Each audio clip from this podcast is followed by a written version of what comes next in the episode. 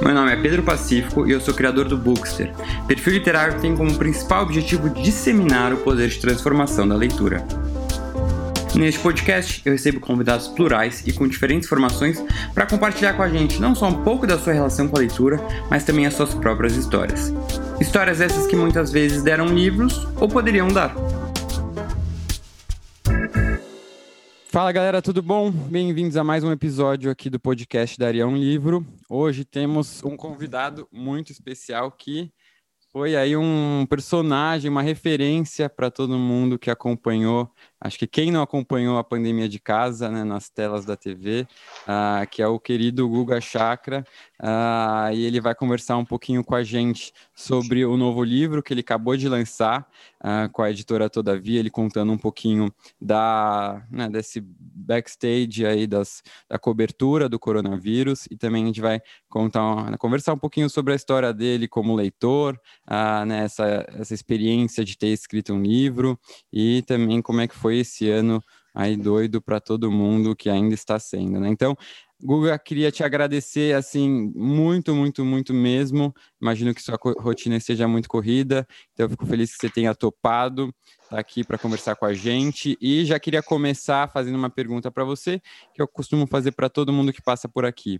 Ah, como é que a sua relação, né, Guga Chakra, como é que o Guga Chakra leitor? Isso existe desde criança? Foi uma coisa que você nasceu ah, em casa, tinha essa, essa, essa né, seus pais eram leitores ou não? Se você ainda hoje continua um leitor? Uh, e o que, que você costuma ler? Olha, é, eu sou fanático por leitura de notícia, né? De, de jornal, assim, de jornal, de revista. Uhum. É, sou alucinado. Então, só para entender, como eu assino o New York Times impresso de manhã, é de manhã, quer dizer, eu, a primeira coisa que eu leio de manhã é o New York Times impresso, eu gosto de ler é, o impresso, é o único jornal que eu assino impresso, mas eu assino impresso também a New Yorker e a The Economist e a Atlantic. Esses essas três revistas eu assino impresso porque eu gosto das três, assim, adoro. É, eu gosto da Atlantic porque ela nos faz pensar, né, os ensaios é, que tem na Atlantic, eu acho fenomenais. A New Yorker por ler para ler um texto bom, é, as reportagens da New York, mesmo que às vezes não seja um tema é, que você tenha tanto interesse, mas é tão bem escrito que você acaba gostando. E The Economist, porque fala da parte política internacional. Além desses daí, daí leio de notícia, eu assino na internet uma série de publicações, né? o Washington Post, por exemplo, o Financial Times, eu tenho acesso ao Wall Street Journal também. Eu não leio inteiro todos esses uhum. jornais, uhum. eu leio, eu assino Haaretz, de Israel também, o Daily uhum. Star e Lorient Lejour do Líbano, é, mas também não leio inteiro, depende muito da época, mas acabo passando por esses. Daí também abro todo dia a app da BBC, da Associated Press, da Deutsche Welle. Nossa, acabou Guardian. o dia. Aí o dia acabou. É, não, então, isso daí é, é, o que eu vou passando de manhã. Do Globo, é, eu leio o, o, o, jornal brasileiro que eu, é que eu leio é o Globo, até porque eu trabalho lá e não dá para ler todos, mas eu entro também no, no site do UOL, vejo reportagem da Folha, enfim. É, então, assim, essa parte de leitura de notícia. Aí, leitura de livros, é, que daí é uma outra parte. Leitura de livros eu divido em dois. Tem a parte que eu gosto de ler livros é, relacionados à história do Oriente Médio, especificamente daquela é, região. É o que eu gosto mais de ler. É, então, é, é, sempre fico querendo achar livros sobre é, o Oriente Médio especificamente. Eu tenho um fascínio grande pelo Império Otomano, pela Turquia, daí também Síria, Líbano, mas tem menos livros sobre, sobre Turquia e Império Otomano, acaba tendo muito mais. E daí tem a parte de ler romances. Aliás, é, é até o, Mário Prata, pai do Antônio, mandou três livros dele. Tem um que eu li há muito tempo, que daí só para que agora acabou de chegar o, hum, o James bom. Lins Playboy que não deu certo. Meu escritor favorito que eu gosto mesmo, assim que eu mais gosto é o Orhan Pamuk. Uhum. É, eu adoro o Orhan Pamuk. E daí o livro, o romance, eu vou lendo bem devagarzinho antes de dormir. É o que eu leio no quarto, né, na, na cama antes de dormir. É, então, vai, vai nessa sequência. Mas o, e, e, durante o dia, quando dá, eu vou tentando ler esses de história do Oriente Médio. É, agora, na época da eleição americana, eu estava lendo história americana, eu comprei do Obama, comecei, mas parei. É... O que, você está achando? Não está gostando muito? Não, é, é, só parei porque parei, assim, não, não, não... Tava bom, é bom, ele escreve super bem o Obama, uhum. mas parei, talvez retome a, a, a leitura. Então é, é, mais ou menos desse jeito que eu vou lendo. E além do impresso da New Yorker e do da Atlantic, eu entro muito no site da, dos dois, uhum. tanto da New Yorker quanto da, da Atlantic. Assim, é, é, eu gosto de ficar lendo. E durante a eleição, né, daí o 538 é, e outros sites de eleição, mas daí era aquele fanatismo uhum. é, diferente. Então mas, então, mas respondendo, esse é o hábito de leitura.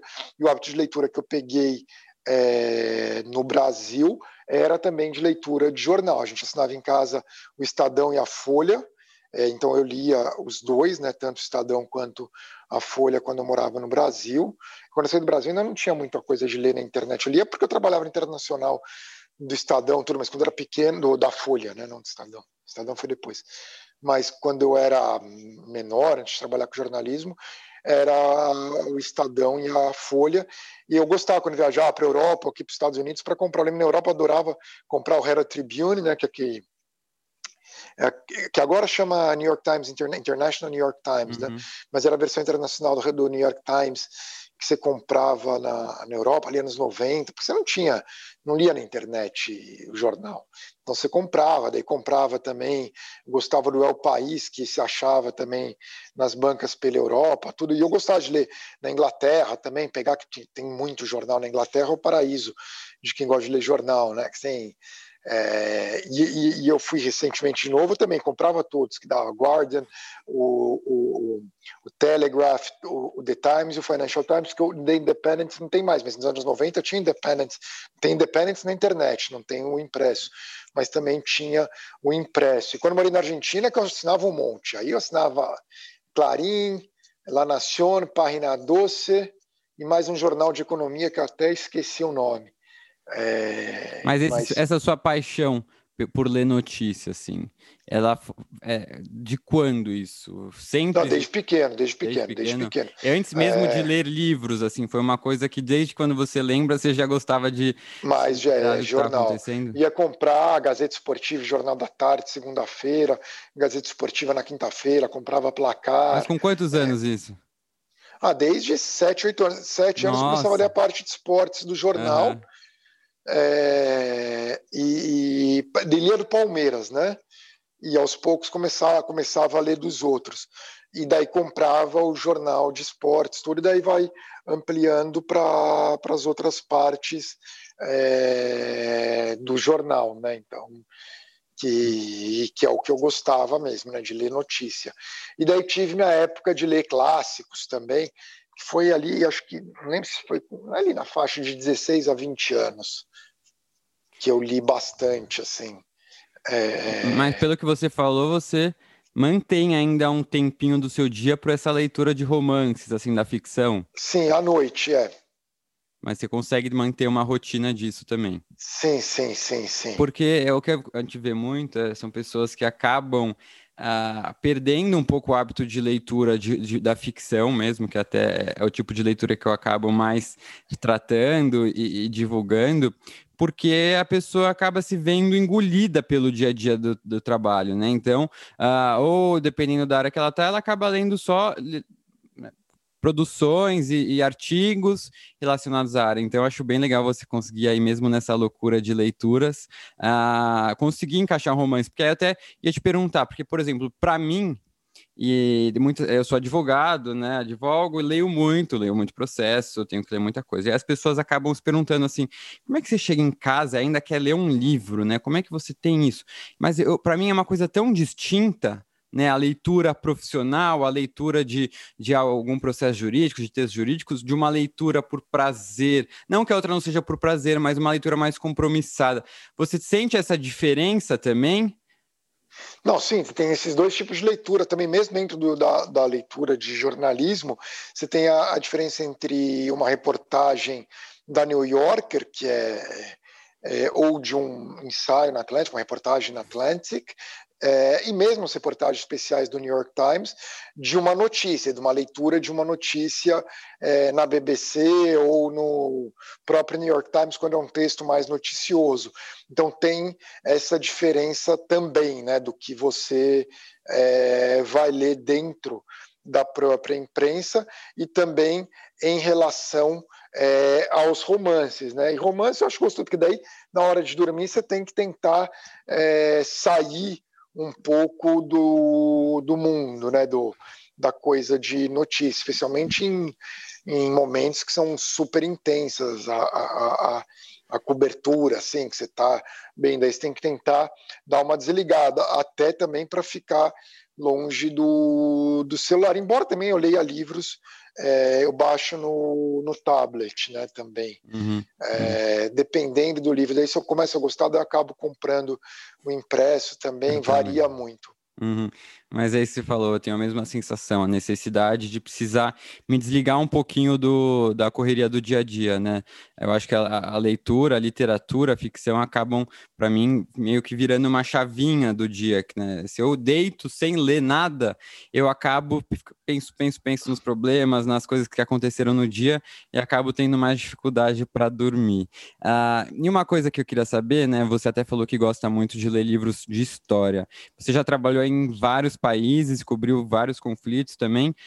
Antes de você chegar naquele país, ou mesmo quando você está naquele país, você busca ler livros sobre aquele local e também mesmo literatura. Você acha que a literatura é uma forma de você conseguir entender um pouquinho daquela sociedade? Ah, super. Por isso que eu gosto de ler o Orhan Pamuk, porque eu tenho fascínio pela Turquia, porque eu gosto de ver a Turquia que, é, é, pelo fato de ser brasileiro, é, eu acho a Turquia com muita similaridade ao Brasil, como se fosse eu visse o Brasil de fora. E o Orhan Pamuk, é, eu enxergo nele muita. Assim, ele cresceu em Nishantashi, que é o equivalente aos Jardins, ou Higienópolis, ou Leblon, uhum. é, de Istambul. E eu cresci nos Jardins, em São Paulo. É, e daí, como ele retrata a sociedade né, turca, é, especialmente é, muitas vezes voltando para um passado, quer dizer, a partir dos anos 70, vindo, os personagens dele, realmente ele traz ao longo do tempo, né, é, os personagens dele. Então, é, você começa a ver até coisas como a, é, é, Istambul tem essas coisas com São Paulo e ao mesmo tempo o fascínio por Istambul, porque Istambul é uma cidade com uma história gigantesca, né, das maravilhoso, maravilhoso. Quer dizer, foi Constantinopla, capital do Império Bizantino. Antes foi Bizâncio, quer dizer, é daí Constantinopla, aí Istambul do Império Otomano é, que ainda tinha o nome de Constantinopla também na época. Depois Istambul, durante a República Turca, do Ataturk e tudo. Então, tudo isso eu gosto. É outro, outro lugar também que. É, então, eu acho que ajuda muito a entender é, essa sociedade e também a me entender é, no Brasil e também ler livros, por exemplo, é, sobre o Líbano, romance, você começa a entrar, conhecer melhor a sociedade libanesa, a sociedade israelense.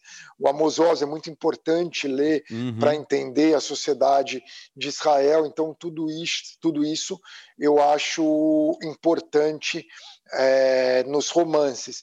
E, e sim, se vai antes de ir para qualquer país, é legal você é, ler é, sobre aquele país, mesmo que você já conheça, né, mas para você entrar um pouco naquele naquele país, né? Assim, que nem eu estava em Portugal no, no foi a última viagem internacional que eu fiz foi para Portugal, no né, final do ano passado.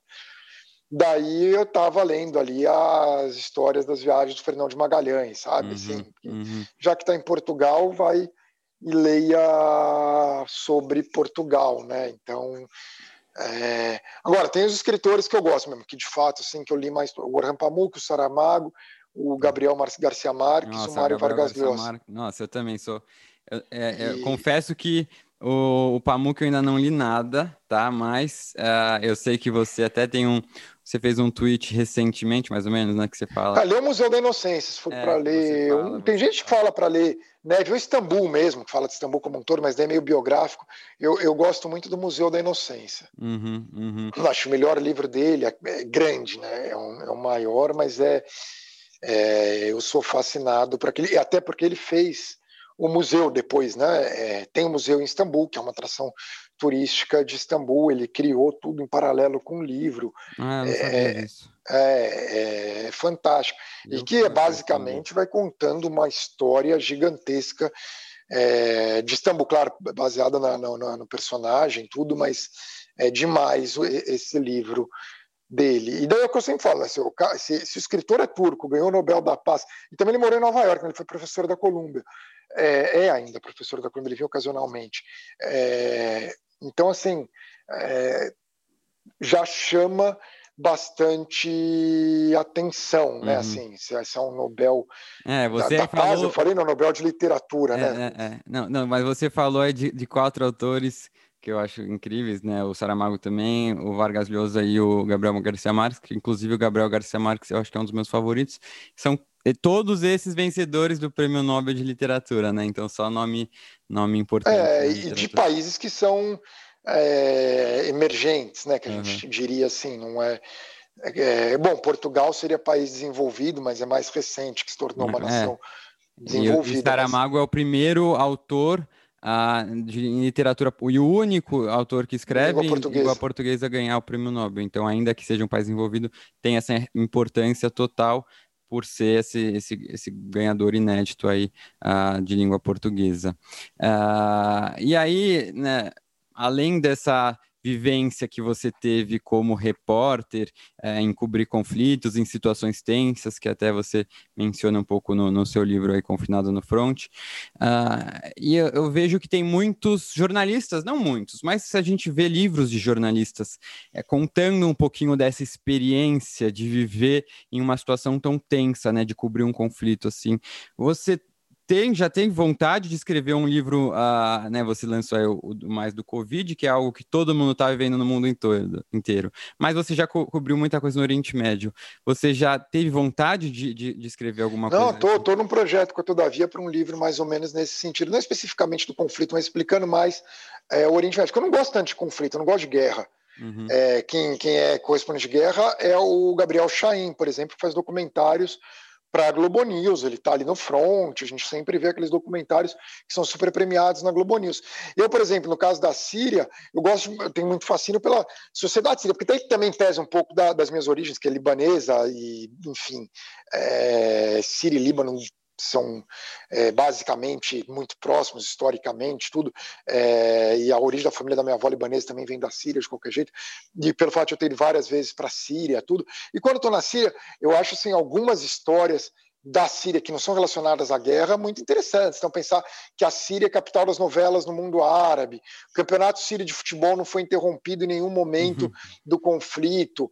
É, eu tenho é, pela minha origem também, que é de cristão ortodoxa é, antioquina, lá do Líbano também. Então, quando é, o patriarcado ortodoxo fica em Damasco, fala dos cristãos sírios, como é, fala da... Até coloquei uma foto ontem, anteontem no Twitter, de Malula, que é uma vila onde se fala aramaico ainda na Síria, quer dizer, é, tem toda, e eu fiz matéria para o Estadão e para a Folha, fiz os dois lá em, em Malula, ou chegarem no bairro de Babtuma, que é o portão de São Tomás, né, de, é, de Damasco, com todas aquelas igrejinhas, tudo, é, enfim, eu fiz uma matéria que eu tentei achar é, os judeus em Damasco, né, os judeus que ainda vivem lá, fracassei, é, a uhum. matéria saiu até, porque daí a matéria foi o fracasso, né? De uhum. tentar achar e não consegui, mas, é, mas mostrei onde viviam os judeus, tudo assim.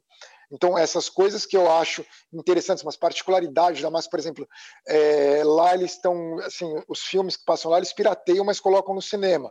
Uhum. Então, você tem os mesmos filmes que estão passando nos Estados Unidos, no Brasil, tudo. E o cinema, tem um cinema em Damasco que é super chique, que as pessoas é, veem o filme comendo sushi. Então, assim, umas coisas bem é, assim, que eu acho diferentes. Uhum. No caso do Egito, por exemplo, é, eu acho muito legal que no Egito é, tem a cultura de clube, idêntica do Brasil. Cultura de clube não é uma coisa universal, não. As pessoas acham uhum. que clube tem em todo lugar. Clube tem em poucos países. Tem no Brasil, tem na Argentina, e é, tem outros países latino-americanos, mas menos e você tem no, no, Egito idêntico ao Brasil. Então é muito engraçado chegar no Egito, que daí tem o time de polo aquático, tem os clubes lá, o Gezira, o Sporting, o, o Zemalek, o Maad, que são todos, todos clubes iguais o Paulistano, Pinheiros, enfim, Paineiras, é, que você tem polo aquático, tem o pessoal que vai jogar tênis, vê os caras passando com a raquete, aí tem o restaurante do clube, que é muito uhum. parecido com os restaurantes, sabe? Tem a é, turma do clube, né? Assim. A turma do clube, tem turma do futebol, tudo igual. Igual, igual, igual. Eu tenho um amigo egípcio que mora em Nova York, o pai dele foi jogador de polo aquático e nadador. E dele falou que eles vão, que o pai dele vai para casa, que eles têm casa no litoral do Mar Vermelho, e que daí eles chegam lá, o pai dele mesmo já com 70 anos, eles caem no mar com uma bola de polo e ficam brincando, entendeu? Que é a turma do clube, que o pai dele vai todo santo dia no clube, é, nada, e depois fica disso. com os amigos. Então você tem isso daí. também descobri, por exemplo, tem um bairro no Egito que chama Garden City, é, que é da companhia City de Londres, que é a mesma companhia que fez os jardins em São Paulo, Jardim Europa e Jardim América, e que as ruas são tortas, que nem Jardim Europa e Jardim América, onde está a uhum. Embaixada Americana. Lá é mais decadente. Mas essas coisas, assim, que eu acho legais nisso daí. Ou, bom, Beirute, que tem mil histórias, né? Beirute nem se fala das cidades que tem é, sempre. É, é, é, fala que é, falam que é a Disney dos jornalistas, né? Que você está morando numa cidade ultra cosmopolita, fantástica, é, com restaurantes da noturna, que ao mesmo tempo é, é, uma tragédia. Por isso que ela é mágica e trágica, né? Uhum. Não tem nem o Rio de Janeiro é tão assim é, intenso entre a, a divisão entre tragédia e magia do que Beirute. Beirute é muito mais extremo e, uhum. e a tragédia está em tudo, né? Assim, uhum. é, é, é, uma cidade assim que sofreu muito e ao mesmo tempo é, é ultra vibrante. Agora está uma tragédia nesse momento. Uhum está talvez no pior momento da sua história, pior até do que na Guerra Civil. É mesmo? Está tá trágico, está muito triste o cenário, porque juntou explosão, uhum. que destruiu mesmo, destruiu grande parte de Beirute, ainda estão os prédios, prédio de vidro não tem mais Nossa, vidro, velhos prédios estão condenados, as pessoas não têm onde morar, é, com Covid-19, com uma crise econômica extrema, padrão Argentina ano 2000, com uma mega desvalorização da moeda, enfim, tá. Então você juntou tudo. Então é, é um cenário muito complicado que vive o Líbano nesse momento. Uhum, uhum. Uh, e você, né, é, é, foi do Oriente Médio, desse país, o que, que você tem de dicas também? Você tem alguma dica de literatura, por exemplo, de autor sírio, de autor libanês, alguma coisa que você indica? O... Ou não só literatura, pode ser também livros da história do país? Não, de história do Samir Kassir Beirut, né, que é, é a história, ele conta a história do Líbano a partir de Beirute, um grande jornalista libanês que acabou morrendo em um atentado terrorista, né, uhum. é, também lá no Líbano. Tem o do Robert Fisk também, The Pit of War, alguma coisa assim, que é sobre a Guerra Civil Libanesa. É um livro ótimo. O melhor livro sobre o Líbano, para mim, é The House of Many Mansions, do Kamal Salib. É, o principal é, escritor é o Amin Makhlouf, mas tem o Elias Kuri também, que é outro que vale a pena é, é ler. Esses daí seriam é, os dois melhores. O do Egito, aquele que escreveu Miramar, o principal escritor do é Egito. É o Ma Ma Naguib Mahfouz, é esse? Naguib Mahfouz, é. Uhum. é. O Naguib Mahfouz é o principal. É, da Síria especificamente, agora não está me vindo à memória. Um, tem, tem, tem, muitos escritores, mas não está vindo à uhum. memória nenhum. É, o livro assim que eu acho melhor para entender a Síria é a biografia do Hafez al-Assad, do Patrick Sial. É, enfim, seriam esses daí que eu uhum. recomendaria. Uhum. Da Palestina, eu gosto do meu professor Rashid Khalid, que é professor da Colômbia, historiador palestino. Todos os livros dele de história da Palestina são é, excelentes. E, bom, Israel, claro, o Amos Oz e o, oh, caramba, que perdeu o filho é, na guerra do Líbano em 2006.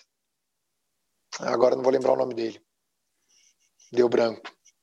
Mas que é excelente também. E, enfim, Israel tem muitos. Israel tem, tem. É, e tem um cinema, o cinema libanês e o cinema israelense, o cinema iraniano, os três são é, excelentes. Tem assim. o Harari, né, também. É... Ah, sim, mas daí é para uma coisa mais geral, né, mais especificamente isso, isso. da região. Uhum.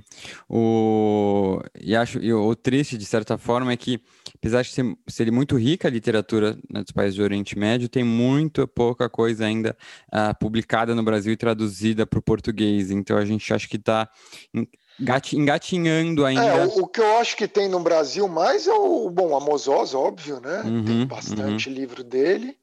E o Orhan Pamuk. Tem. É... A Guima Fus tem um pouco. Tem uma autora uh, israelense que chama Ailet Gundar Goshen. Não sei falar isso direito, tá? Ela até foi publicada pela Todavia, inclusive, e fez super sucesso. Tem um livro que chama Uma Noite Markovitch. Então falaram muito bem desse livro aí também já, já fica a dica para você, porque uh, é, tem um, um, uma pegada um pouco histórica. Uh, e, e, falaram muito bem. Legal também né, até ver uma mulher uh, publicando também, a gente vê isso e não ficar só nos nomes mais famosos, que por serem mais antigos acabam sendo, na maioria, homens. Uh, e aí, passando um pouquinho para o seu livro né, novo, que você acabou de, de publicar e publicou. Deve ter sido uma correria, né? Porque eu que estava lendo, ainda não terminei, mas estava lendo. Você vê que é, é, é, atual, parece que saiu ontem, né? Parece que você publicou ontem, só não tinha ainda o resultado da, da eleição norte-americana e lá você comenta. Ainda bem que acertei o resultado que ia dar lá no livro, né? dando é. a entender que o Biden iria ganhar Exato. por causa da pandemia. Uhum, exatamente.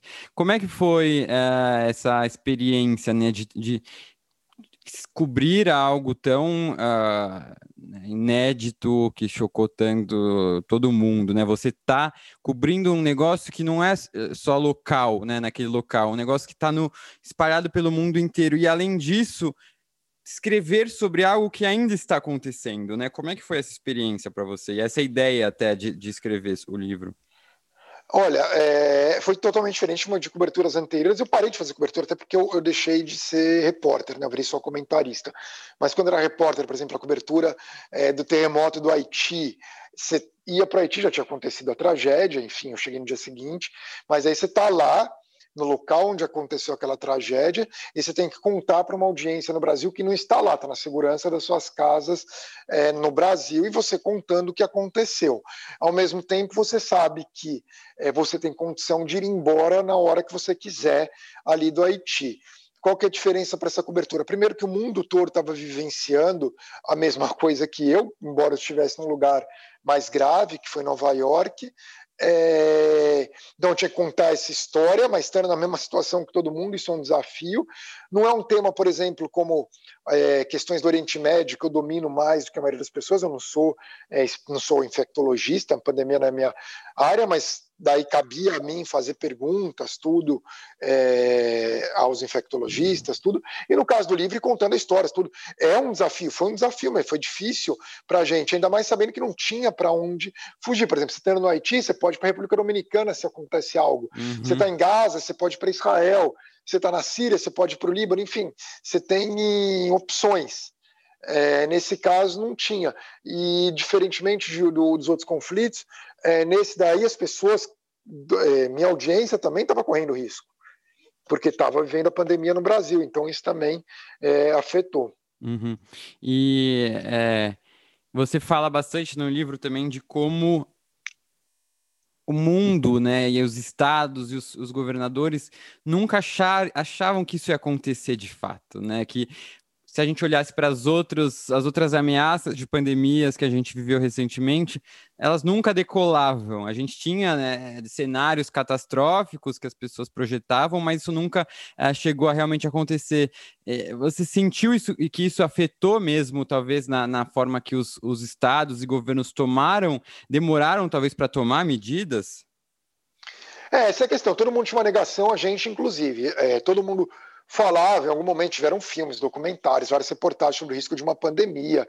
É, próprio documentário do Navais, do Bill Gates, no final do ano passado. O Obama já tinha falado sobre o tema, já tinha sido capa da Atlantic, já tinha tido reportagem na New Yorker, no New York Times, já tinha tido filme, aquele Contagion. Todo mundo sabia que em algum momento haveria uma pandemia. É, mas todo mundo acha que não vai ser agora, que vai ser em outro momento, que não vai ser enquanto, é, na, na, sei lá, pode até achar daqui quatro anos, daqui quatro anos você pensa daqui quatro anos. Só que uma hora veio, foi agora. Essa é a primeira questão é, da negação que é natural, isso foi com todo mundo. É, a segunda questão é que os países da Ásia estavam mais preparados do que os países é, do Ocidente. Por quê? Porque a Ásia teve a questão da SARS, então eles estavam é, tinham um certo preparo e sabiam do risco. Até por isso explica um pouco do desempenho melhor em lugares como China, Japão, Taiwan, Coreia do Sul e também um pouco da cultura japonesa, coreana, de usar é, máscaras, tudo isso, isso tudo ajudou inicialmente. Então, eu acho que teve esse problema inicial da negação que acabou atrapalhando.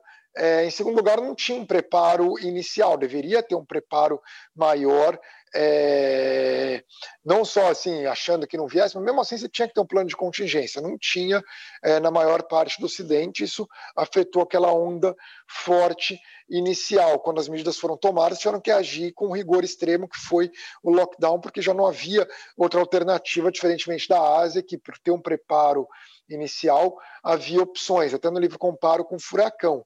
É, uhum. É, é, um, a Miami já as construções na Flórida são preparadas para furacão, elas aguentam furacão categoria 3, 4, 5 já é muito difícil, mas eles tentam fazer construções assim. Você vai para alguns lugares mais pobres no Caribe, eles não têm essa mesma hum. capacidade para comprar New, Orleans, é, New Orleans quando teve o Katrina em 2005, por isso é, aquele caos é muito grande, ou mesmo voltando para terremoto, o Japão é preparado para terremoto, é, o Haiti não era um terremoto da intensidade do Haiti no Japão talvez não provocasse vítimas. Então, porque o Japão já está preparado para tudo isso. Então, houve essa falha. Posteriormente, muitos líderes internacionais conseguiram se ajustar, é, outros não, continuaram com negacionismo. Mas, no geral, é, o cenário continua muito ruim. Como é que, né, do ponto de vista aí do jornalismo, Lógico que o coronavírus acabou mudando totalmente a forma, uh, né, o que estava em pauta. A gente liga, liga a TV até hoje, talvez hoje melhorou um pouco, mas nos primeiros meses era só coronavírus, né? Como é que é isso? Porque os conflitos, né, as, as outras guerras comerciais, as coisas pararam? Não, ficaram em segundo plano. Como é que foi essa sensação? Você sente que o mundo deu essa parada? Vamos deixar de lado alguns conflitos, vamos segurar isso e se unir aí para tentar passar e superar essa situação? É, então, no livro eu até menciono essa questão, que no começo do ano eu lembro que a gente falava ah, qual vai ser o impacto do impeachment é, aqui do Trump nas eleições, por exemplo, o impacto da ação que matou Soleimani, né, que é aquele comandante das guardas revolucionárias do Irã, é, o Brexit vai dominar o tudo na Europa, a guerra comercial Estados Unidos e China, enfim, todas essas coisas continuaram. Uhum. Posteriormente, não, não parou, não houve uma interrupção de nenhum desses problemas, eles ficaram em segundo plano, é, ainda estão acontecendo. O Brexit, eles precisam ter uma solução nos próximos dias. A guerra comercial entre os Estados Unidos e a China até se intensificou com a questão da Covid-19, aumentou bastante. O atrito me aprofundo bastante nessa questão no livro, temas ligados ao Oriente Médio. Tudo continuou, simplesmente perdeu espaço, especialmente naquele momento é, inicial, né, março, abril, maio. A partir de junho, quando aquela, tiveram aquelas manifestações contra é, o racismo hum. nos Estados Unidos, aí o cenário é, mudou bastante, né? Daí tomou o foco completamente da cobertura, foi um dos poucos assuntos. Outro assunto que também é, acabou dominando foi a explosão em Beirute, que ambos os casos eu, eu comento bastante no, no texto, né? É, e mais recentemente, claro, a eleição dos Estados Unidos a partir de setembro foi dominante, continuando com a questão da pandemia, até porque em determinado momento Trump foi infectado, mas as questões continuam ainda, né? Continuam é, bastante. Nesse momento mais recente, né, nas últimas semanas, o início da vacinação, a pandemia voltou a ser a prioridade. Uhum. Legal, porque realmente uh, os jornais tiveram que se adaptar, né? Pô, o dia a dia, porque eles falavam, cadê as notícias que estavam aí uh, esperando para serem divulgadas, acabaram ficando um pouco de lado. Uh, e aí, seguindo um pouco nessa, no seu próprio livro, né, que como você disse, não tinha o resultado da eleição, e essa eleição foi, norte-americana foi acho que muito atípica, né? Lógico que ela sempre tem uma importância, mas esse ano eu acho que ela tinha um impacto e um pouco de uma eh, questão de esperança mundial. Né? Como é que foi cobrir isso né, tão de perto e, e sabendo que o, o, o, mesmo público brasileiro estava acompanhando isso, né, apreensivo? Uh, como é que foi essa experiência? Até né, no final que você chega a se emocionar, há um envolvimento pessoal também muito grande, eu acho que até pela repercussão eh, do que isso significa para o mundo todo. Como é que foi essa experiência para você? Da, da, de cobrir a pandemia e a eleição. É, exato. Cobrir a eleição mesmo, mas agora esse, esse último momento. Olha, da, da, cobertura da eleição foi assim, foi bem. Eu, eu já cobri, essa daí foi a minha terceira eleição que eu cobri como jornalista aqui nos Estados Unidos foram bem diferentes. Né? 2012 foi uma eleição normal entre dois candidatos comuns, o Mitt Romney e o Barack Obama. Né? O Romney um conservador uhum. tradicional, é, o Obama um liberal. No Brasil fazem muita confusão do que é liberal, né? mas aqui nos Estados Unidos o Obama é chamado de liberal, é, que seria progressista no Brasil. Enfim, é, mais duas pessoas que se respeitavam muito, debate de alto nível, com diferentes posições em questões relacionadas à política pública, mas sem é, ataques pessoais, sem mentiras, tudo uma eleição normal. Ganhou o Obama, foi uma eleição bem equilibrada, mas o Obama ganhou no final.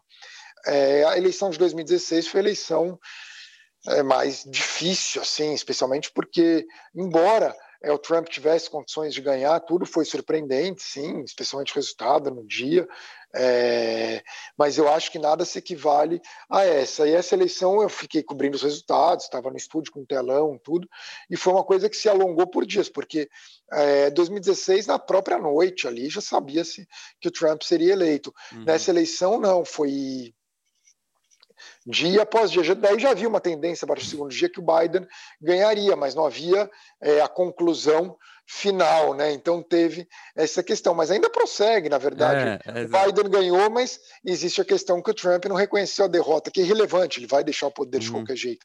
Mas é relevante, não? É relevante, claro que tem uma relevância, mas, é, mas não vai mudar nada. O Biden vai continuar sendo presidente, mas foi é muito difícil.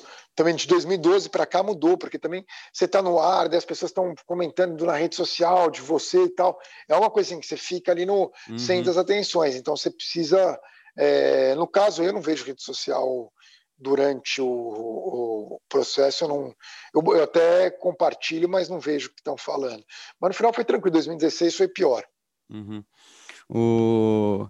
Mas é, até a pergunta que eu ia fazer agora em relação às redes sociais, porque você é bem ativo nas redes sociais, né? O seu Twitter tem um alcance uh, muito grande e você coloca suas opiniões pessoais, faz críticas. Uh, como é que é lidar com isso, assim?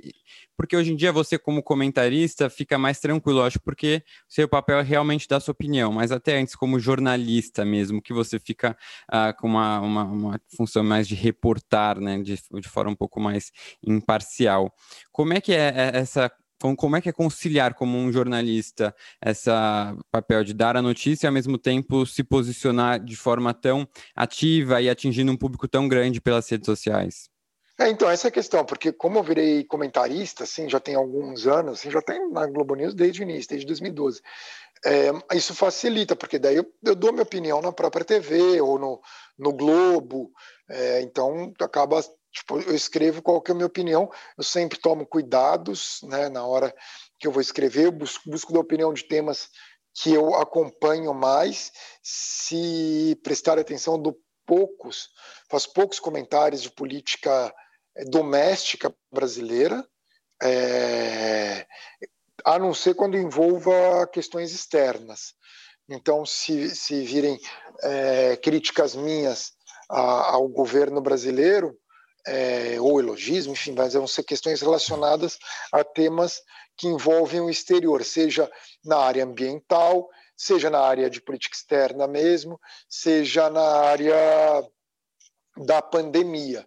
Dificilmente eu, eu vou entrar em temas que não dizem respeito a essas questões. Aliás, não entro é, literalmente. Em temas de política internacional, aí, independentemente do Brasil, eu sempre dou, dou, dou, dou opinião sobre a maior parte dos assuntos, mas também, se prestarem atenção, eu dou mais sobre o, a, os locais que eu domino melhor, né, que, é, que é são os Estados Unidos, o Oriente Médio, é, especialmente, mas falo também de Europa, falo de China, mas menos do que eu falo de América Latina, também eu falo menos do que eu falo sobre Oriente Médio e Estados Unidos, que eu acompanho mais. E daí na, do restante, assim, eu brinco um pouco na parte de futebol, uhum. tudo, assim, daí eu é, é mais na, na brincadeira para interagir. Uhum. E claro, quando tem um tema muito forte, é, que está gerando uma repercussão em algo como racismo, é, assim que eu acho que é, é, demanda um posicionamento meu, assim, de condenação a determinado evento, aí é, é, eu também acabo me manifestando é, nesses casos, assim. Então, é, ou também, às vezes, se eu não estou acompanhando tanto, eu busco compartilhar é, informações de pessoas que dominem bastante o assunto. Mais ou menos é essa que é a minha linha no Twitter, né? Uhum. No Instagram é diferente, Instagram eu acho que é uma coisa mais autoastral, mais para você lidar. O Facebook eu saio, eu, eu não saio do Facebook, ainda existe meu perfil no Facebook, eu não posto nada é, há, há anos e não vejo Facebook, eu acho o Facebook péssimo. Eu acho assim que o Twitter é uma coisa assim democrática que está lá, tá todos os formadores de opinião, tá interação, tudo, mas é, assim, dentro daquela selva tem suas regras. E o Instagram é uma coisa mais autoastral. Uhum. O Facebook é uma coisa que acaba misturando família com leitor. E eu acho Nossa, que o, o destaque é, não, porque no, no Twitter os comentários não ficam aparecendo, ou no, no, no, Facebook fica aquela coisa ali, você pode dar espaço, por exemplo, você coloca um texto, aí tem um cara que coloca, usa aquele teu espaço dos comentários para propagar uma mentira, daí você tem que ficar monitorando, e aí cansa, porque no Twitter você ignora o comentário, uhum, se dane, uhum. você nem olha. Eu olho às vezes, não estou dizendo, mas estou falando comentário de alguém te xingando. Você pode ignorar, ou eventualmente você dá uma lição de moral na pessoa.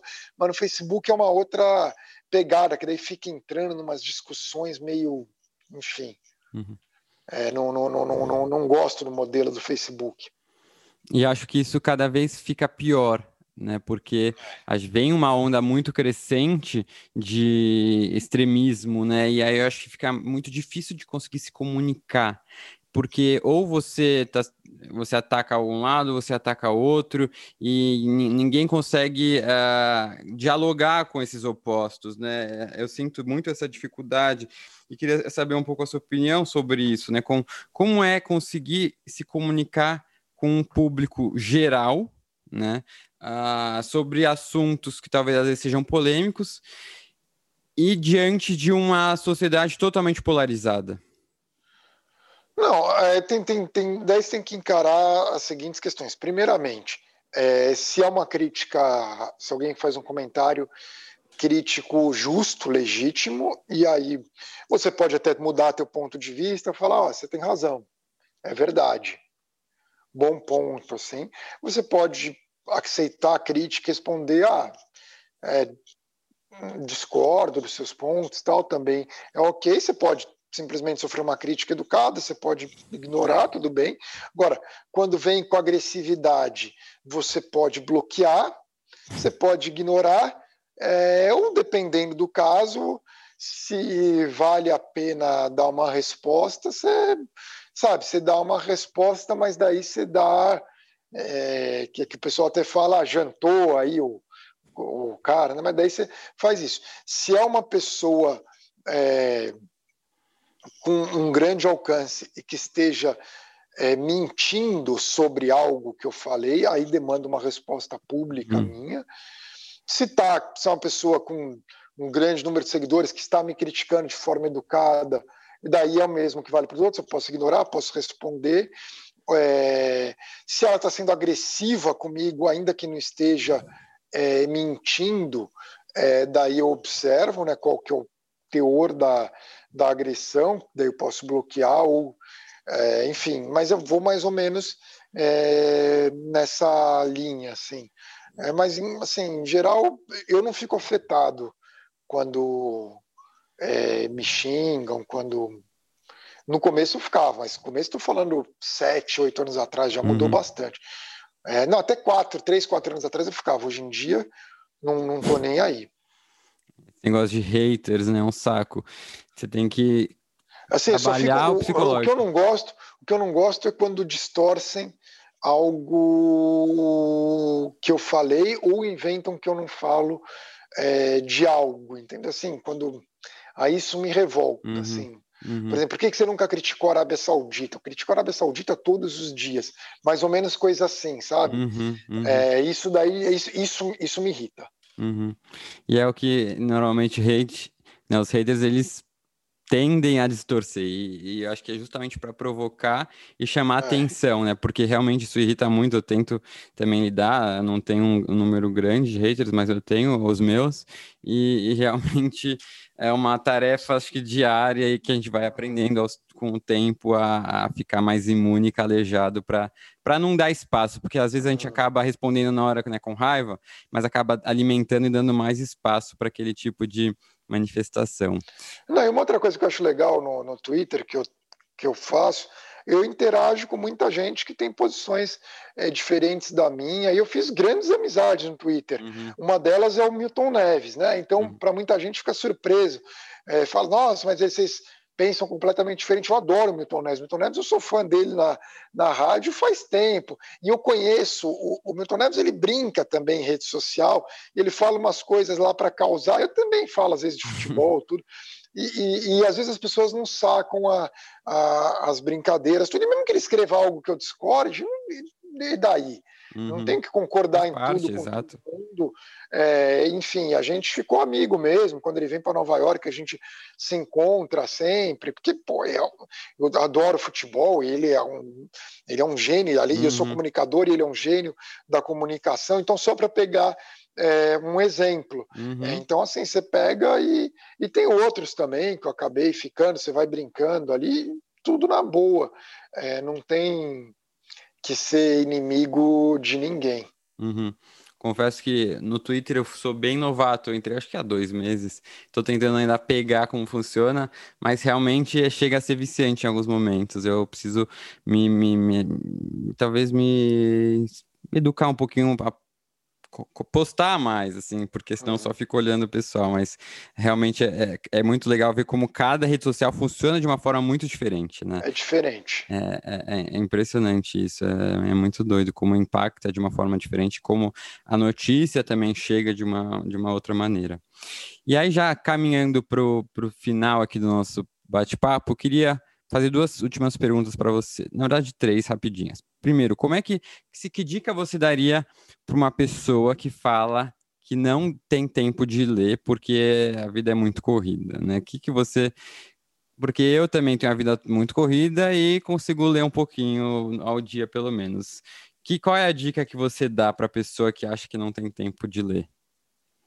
Tem gente que de fato às vezes não, não consegue em determinados períodos da vida por uma série de circunstâncias é, realmente acaba não, não, não tendo tempo de ler muito. Pensar alguém que está fazendo residência em medicina ou acabou de ter dois filhos gêmeos, uhum. enfim, é, são situações bem mais é, complicadas.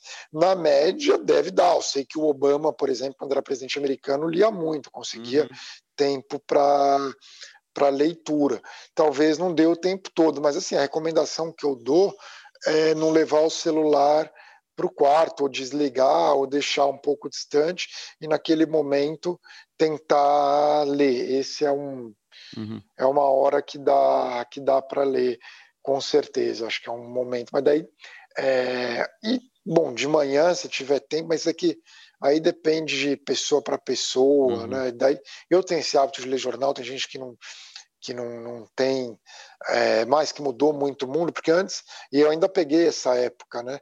Que basicamente as pessoas acordavam, elas se informavam, liam o jornal, e daí não ficavam se formando o dia inteiro, mas elas uhum. liam o jornal, elas estavam informadas. Uhum. E no final do dia, elas assistiam um noticiário na TV, e talvez durante o dia escutassem na rádio notícia, mais ou menos isso. E hoje mudou aquela intensidade de notícia o tempo todo. Mas, enfim, para leitura, eu acho que é tentar ler é, antes de dormir, especialmente é um romance, assim, que ajuda você a desconectar.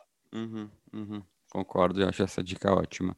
O segunda pergunta, a gente falou muito aqui de autores internacionais, principalmente Oriente Médio, até de outros países, mas você tem algum autor ou autora, livro uh, da literatura brasileira, que seja clássica ou contemporânea, que você goste, que tenha te marcado? Bom, primeiro, o escritor, até falei que eu recebi os do Mário Prato, sou hum. fã da, hum. da, da família Prata, no, especialmente da, das crônicas é, dos dois. Eu, eu, eu, eu, gosto muito de, de ambos.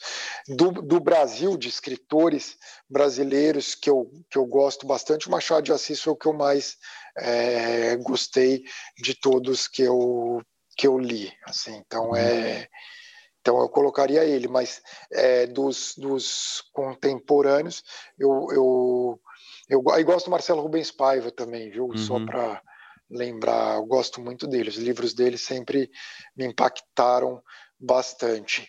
E, e assim, o Mário Prata, o Antônio Prata. Uhum. Bom, tá certo que eu sou padrinho de casamento do. Padrinho de casamento, não, sou padrinho do filho do Antônio Prata, que a Júlia, a mulher dele, é minha melhor amiga. Ah, é, que legal. E, e, e também é, fiz parte da cerimônia de, do casamento dele é, com a Júlia, mas eu acho que o Antônio ele tá com uma pegada legal ali nas crônicas dele, uhum. que envolve tanto coisas de comportamento, mas às vezes ele se engaja em temas políticos, tudo, e tem um texto excelente. Uhum. Então eu, com humor, eu né?